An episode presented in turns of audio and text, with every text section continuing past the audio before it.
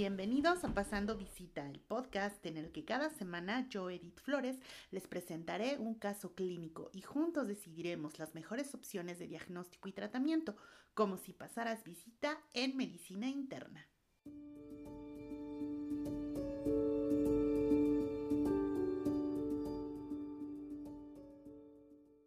Sean todos bienvenidos a nuestra segunda temporada de Pasando Visita. Les agradecemos su compañía en la temporada anterior y esperamos que en esta segunda temporada encuentren igual de interesantes y de útiles nuestros episodios. Para esta temporada hablaremos de diabetes y a petición de nuestros escuchas que no son médicos intentaremos hacer la información mucho más accesible para todos ustedes. Sean bienvenidos y comenzamos.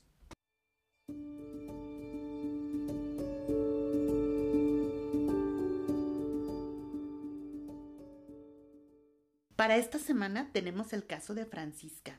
Ella tiene 34 años y acude a consulta por referir cansancio y fatiga, mucho más de lo normal. Orina con mucha frecuencia y en gran cantidad, y en consecuencia tiene mucha sed. Menciona también una secreción vaginal abundante, amarillenta, no pruriginosa y con cierto olor fétido. Estos síntomas se han incrementado en las últimas tres semanas. En su historia familiar destaca, ambos padres viven con diabetes tipo 2 desde hace aproximadamente 15 años. Tiene un hermano mayor que ella, quien vive con obesidad y hace dos años le diagnosticaron intolerancia a la glucosa o prediabetes. Francisca, desde la adolescencia, tiene problemas con el control de peso. En promedio tiene un índice de masa corporal de 28 kilogramos por metro cuadrado Realiza poca actividad física, solo camina 20 minutos dos veces por semana cuando va a dejar a su pequeño hijo al jardín de niños. Tiene hábitos alimenticios deficientes, tiene una alta ingesta de carbohidratos simples y grasas saturadas. Se embarazó hace cuatro años y durante este embarazo se le diagnosticó con diabetes gestacional. El producto de este embarazo fue macrosómico, pesó 4.3 kilogramos. Se trató con insulina glargina y menciona que después del parto no se indicó otro tratamiento y no se menciona si tuvo alteraciones de los niveles de glucosa, ni en el ayuno ni en el postprandio. A la exploración física tiene un peso de 72 kilos. Hace un mes pesaba 78, con una talla de 1.58 metros, con un índice de masa corporal de 29 kilogramos por metro cuadrado, circunferencia de la cintura de 115 centímetros y de cadera de 128, con un índice cintura-cadera de 0.89, una tensión arterial de 120 sobre 70, frecuencia cardíaca de 70, frecuencia respiratoria de 20 y temperatura de 36. Las axilas con una hiperpigmentación negro-azulada de aspecto aterciopelado y no tiene alteraciones cardiopulmonares ni abdominal. De acuerdo con los datos anteriores, debemos de descartar que el diagnóstico de Francisca sea diabetes pues tiene múltiples factores de riesgo para el desarrollo de diabetes. Primero, familiares en línea directa con diabetes tipo 2. Ambos padres y su hermano tienen ya alteraciones en el metabolismo de la glucosa. Ella tiene sobrepeso, sedentarismo y una alimentación poco saludable. Tiene historia de diabetes gestacional y un producto macrosómico. Tiene poliuria, es decir, orina mucho, y tiene polidipsia, es decir, tiene mucha sed. Está fatigada, está cansada, lo que se conoce como astenia y adinamia. En la exploración física se calcula un índice de masa corporal de 29 kilogramos por metro cuadrado, esto es actualmente, pero ella pesaba 78 kilogramos. En ese momento tenía un índice de masa corporal de 31.3 kilogramos por metro cuadrado, lo que clasificaba a Francisca en obesidad grado 1 tiene un índice de cintura-cadera de 0.89. Recordemos que el índice cintura-cadera se relaciona estrechamente con el desarrollo de alteraciones metabólicas, pues nos habla de adiposidad a nivel abdominal. Lo normal para las mujeres debe ser un índice cintura-cadera menor de 0.85 y menor de 0.94 para los varones. Tiene también datos cutáneos de resistencia a la insulina, acanthosis nigricans, que es la descripción de la hiperpigmentación en la región axilar. ¿Qué estudios necesitaríamos pedir a Francisca para confirmar nuestra sospecha? ¿Qué tipo de diabetes es? Primero, definamos diabetes. La diabetes se define como el grupo de enfermedades metabólicas que se caracterizan por hiperglucemia, como resultado de defectos en la secreción de la insulina o de la acción de la misma, o ambos. Además, la hiperglucemia crónica se asocia con alteraciones renales, oculares, neurológicas, cardíacas y vasculares. El diagnóstico de diabetes, de acuerdo con las recomendaciones actuales, debe hacerse con determinación de glucosa en ayuno y el paciente debe tener al menos 8 horas de ayuno. Los niveles por arriba de 126 miligramos por decilitro hacen el diagnóstico de diabetes. Determinación de hemoglobina glicosilada. Nos habla del promedio de los niveles de glucosa en sangre. Niveles por arriba de 6.5% de hemoglobina glucosilada confirman el diagnóstico de diabetes. Glucosa al azar mayor de 200 miligramos por decilitro en pacientes que tengan síntomas como en el caso de Francisca también nos confirman el diagnóstico de diabetes. ¿Qué tipo de diabetes tiene Fran? La diabetes se clasifica en cuatro grupos. Diabetes tipo 1, que se caracteriza por una deficiencia absoluta de insulina, consecuencia de la destrucción de las células beta del páncreas que producen la insulina. Esta destrucción se piensa que está mediada por un mecanismo autoinmune.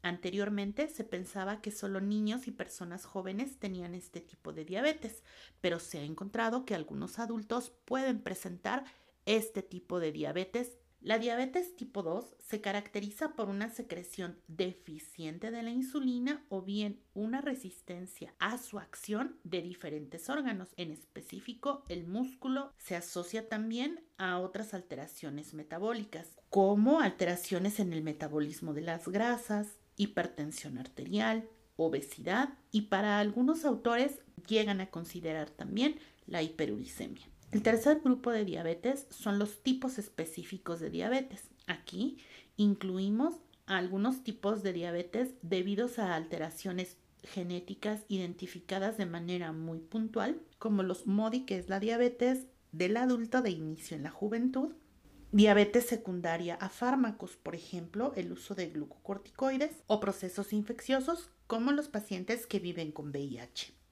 Y por último, diabetes gestacional, que se diagnostica en el segundo o tercer trimestre del embarazo y para este caso los puntos de corte son distintos. Hay que mencionar también que existen factores bien identificados para el desarrollo de diabetes.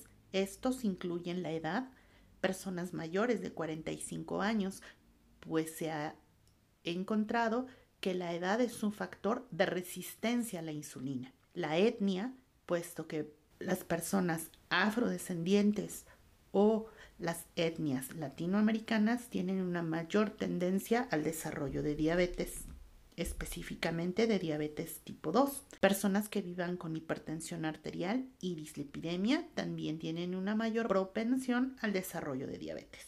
Solicitamos a Francisca estudios de laboratorio y los resultados son los siguientes.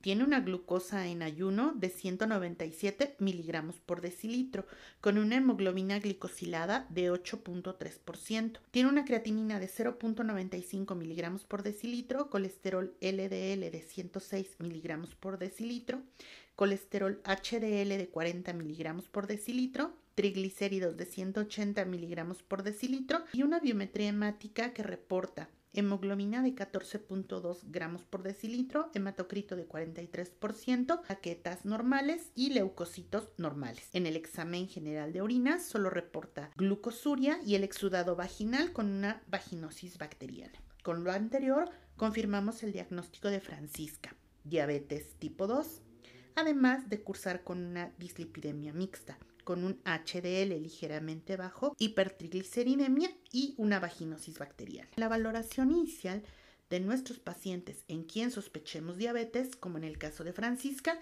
también es importante solicitar una depuración de creatinina, determinación de microalbuminuria y creatinuria urinaria para determinar el índice albúmina urinaria, creatinina urinaria. Y de acuerdo con cada caso en particular, podemos solicitar también pruebas de función hepática, ya que algunos pacientes pueden tener alteraciones en este órgano debido a las alteraciones metabólicas. ¿Cuál será el mejor tratamiento para Francisca? El tratamiento de la diabetes necesita que eduquemos a nuestro paciente para lograr un adecuado control. Es necesario entonces educar a nuestro paciente en medidas no farmacológicas que incluyen alimentación y actividad física, así como el tratamiento farmacológico. En esta consulta inicial podemos dar sugerencias sobre una alimentación saludable. Por ejemplo, incrementar el consumo de vegetales verdes y de fibra, disminuir el consumo de carbohidratos simples y frutas. En el caso de Fran, restringir el consumo de carbohidratos simples que encontramos en harinas y azúcares refinados que se encuentran en productos de la panificación y las bebidas azucaradas.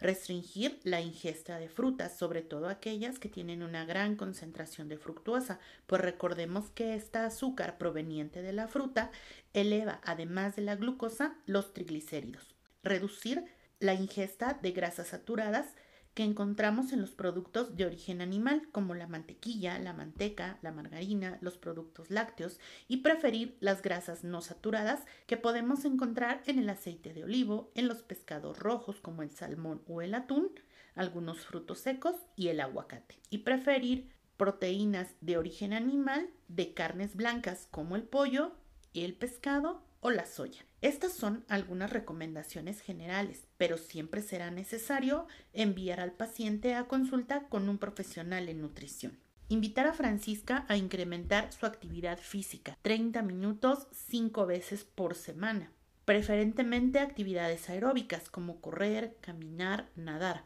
También es necesario realizar actividades de fuerza. Por lo tanto, Podemos también referir a Francisca con un especialista en terapia física o medicina del deporte que le diseñe un programa de acuerdo a sus preferencias y a su condición física actual. Una alimentación saludable y el incremento en la actividad física ayudará a Francisca a perder peso. Esto favorecerá la reducción de la resistencia a la insulina a nivel del músculo evitaremos la liberación de glucógeno a partir del hígado y reducción de los triglicéridos. Las recomendaciones de las guías actuales de tratamiento en diabetes sugieren una pérdida de peso de alrededor del 7% del peso inicial. Es importante motivar a Francisca a alcanzar su peso ideal.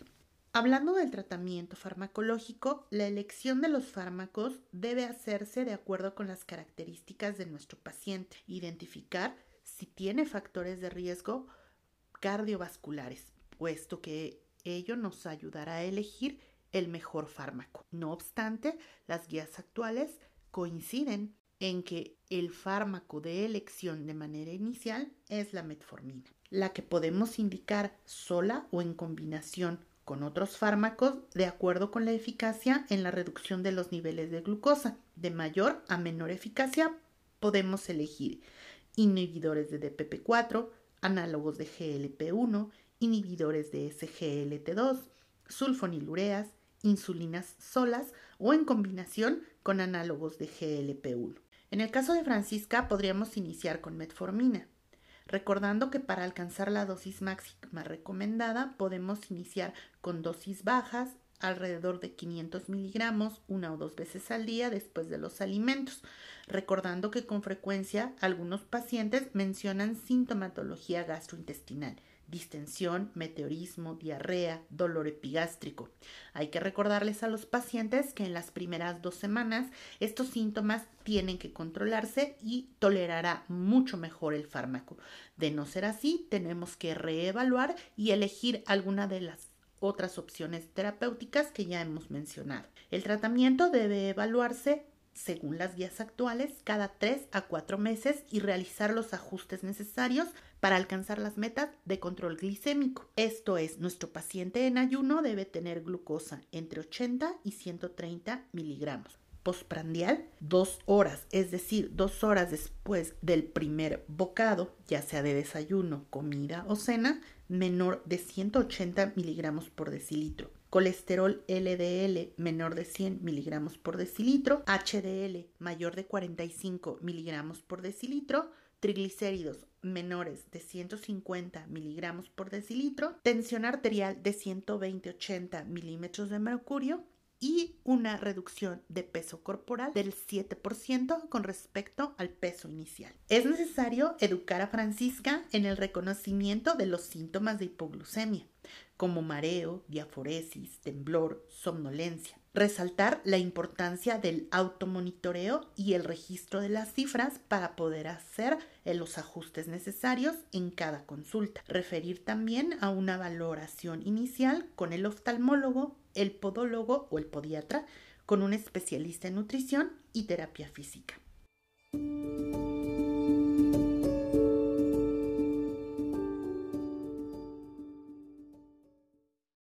Según la cifra de la Federación Internacional de Diabetes, alrededor del mundo viven 537 millones de personas adultas con diabetes tipo 2. Se calcula que uno de cada 10, uno de cada dos adultos puede vivir con diabetes y no lo sabe, aproximadamente 240 millones de personas.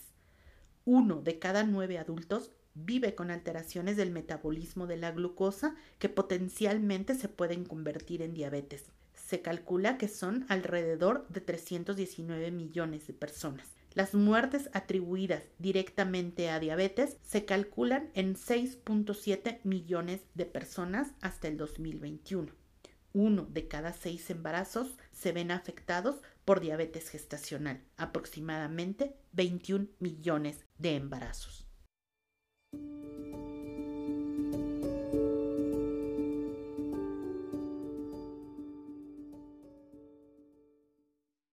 Este podcast se publica hoy, 14 de noviembre. Hoy es el Día Mundial de la Diabetes. Todos tenemos a alguien que queremos que vive con diabetes todos tenemos a alguien cerca que vive con diabetes. Podemos ayudarle a controlar su condición y cada uno de nosotros tenemos que hacer conciencia y actuar para prevenir. Y si no podemos prevenir, tomemos el control, ayudemos a tomar el control para evitar complicaciones.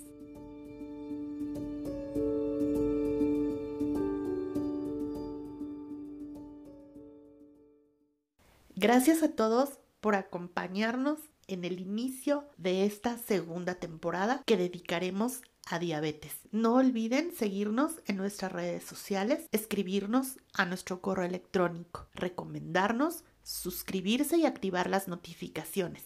Los esperamos en el próximo episodio de Pasando Visita. Hasta pronto.